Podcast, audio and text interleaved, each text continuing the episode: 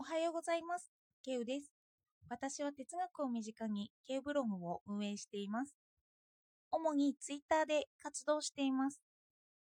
昨日は言論の知らせで、東博樹さんと国分光一郎さんの対談を聞いていました。その中で知っておくと役立つ区分けが出てきたので、それについて話そうと思います。ツイッターでもちょっとつぶやきました。どうかお付き合いください。今は個人が何でも発信できる時代になっていますよね。YouTube やラジオ、ブログなどを一人で発信できてしまいます。この問題点って何でしょうか？例えば手元にある本と比較して考えてみてください。本といえば多くの人に見られていますよね。作家さんが文章を書いて編集者さんがそれを見る。または学術的に信用を得たい場合は、その道の権を監修しているということを明記したり、そのように情報に信頼性を持たせています。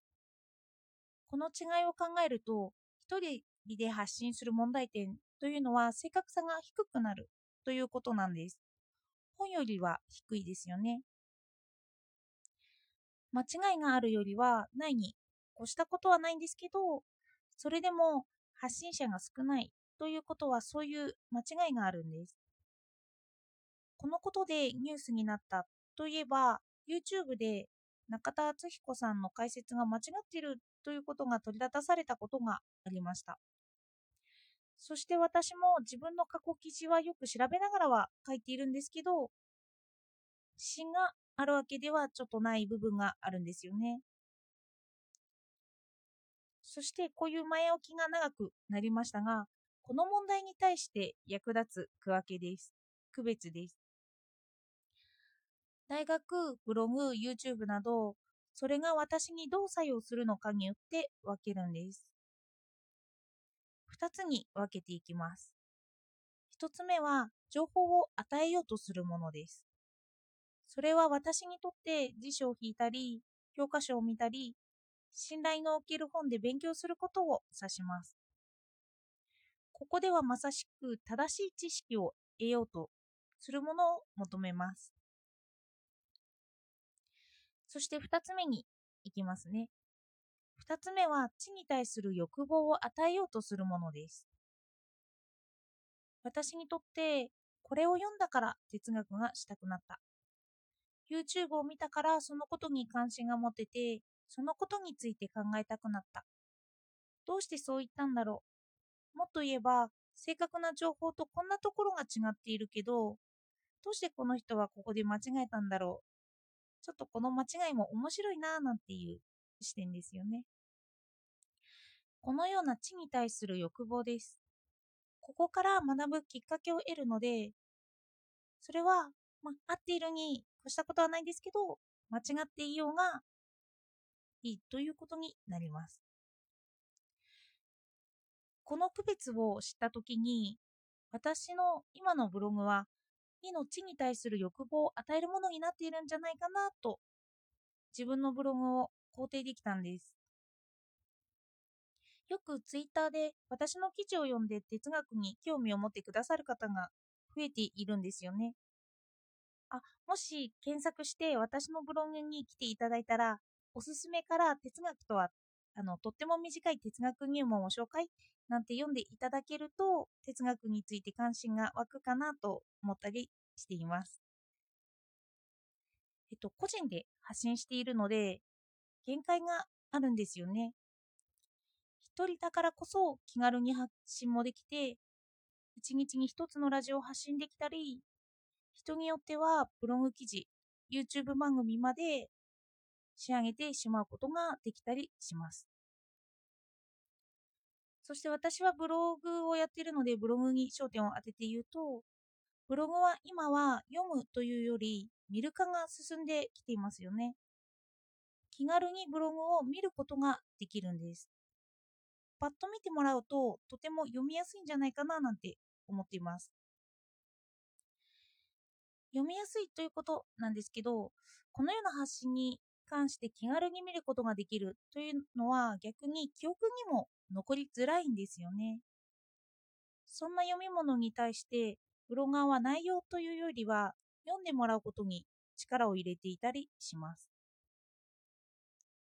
蛍光ペンで大事なところにアンダーラインを引いたり、スペースをつけて読みやすくしたり、指を振ったりしています。こういう技術の向上は一人でもできるんですよね。でも、もし、あの、一方方向の視点しか持てない場合とかって、間違いは防げないんですよ。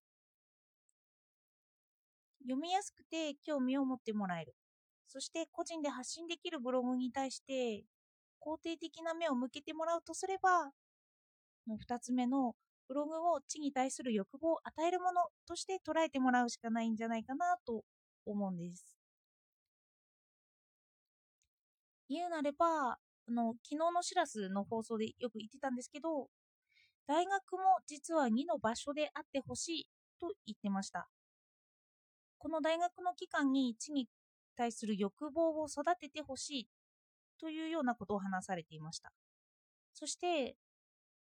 こう、この雑誌を出している言論なんですけど、言論も2の場所でありたいと言っていました。みんなが知的関心を持って集まるような場所ですよね。私のブログを読んでいただいている方に哲学への興味をもら持ってもらえたらいいなと私も2の態度を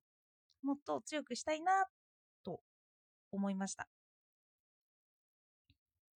そして欲望を持ってもらいますよね。2に触れて欲望を持ってもらう。そうするとその人は自分でも他からその知識を吸収しますよね1の情報に当たります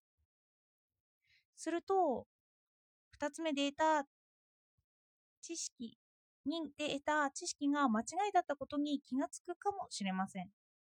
私はそのような間違いが発覚したら、私は教えてほしいなといつも思っています。よくツイッターで対話になって私の勘違いを指摘してくださる方もいるんですけど、そんな時に私は自分がとても賢くなった気がして嬉しくなります。昨日のラジオで認識論的切断を味わったと言っていましたが、